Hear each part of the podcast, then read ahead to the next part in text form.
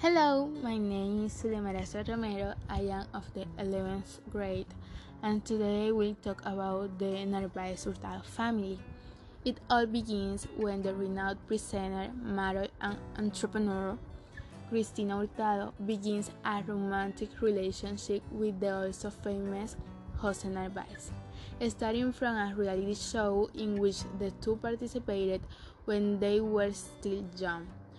By that time, she was a single mother, so she had a child, which was the result of a past relationship.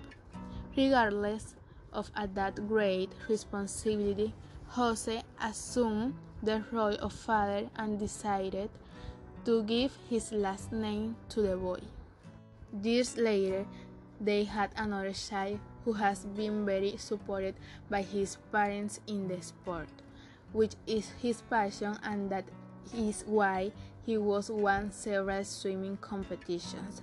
He also plays piano, loves to dance, and if he could perform all the instruments that exist and would make a band on his own, he is very outgoing. Meanwhile, the eldest has also been endorsed in his taste for aviation so he was in Miami conducting his studies before the coronavirus link event. He is more reader, he is more sensitive, more intellectual. He loves history, Greek mythology, love book fairs. Family ties and values are demonstrated day by day. They have a beautiful relationship in which everyone helps each other to succeed as a family and as individuals.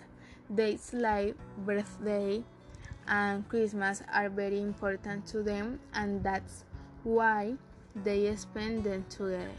They definitely complement each other perfectly to maintain a family harmony and balance.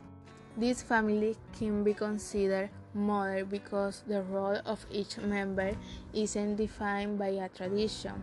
Previously, in the family nucleus, the man had a definite authority and role, and the woman another. Besides, sex predetermined the actions of each. Now they adapt to circumstance by trying to cover psycho emotional needs and to discern what is best for everyone.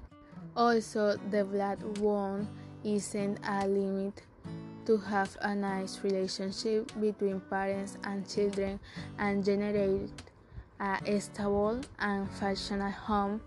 Another feature is frequent use of electronic device and the internet to communicate with each other.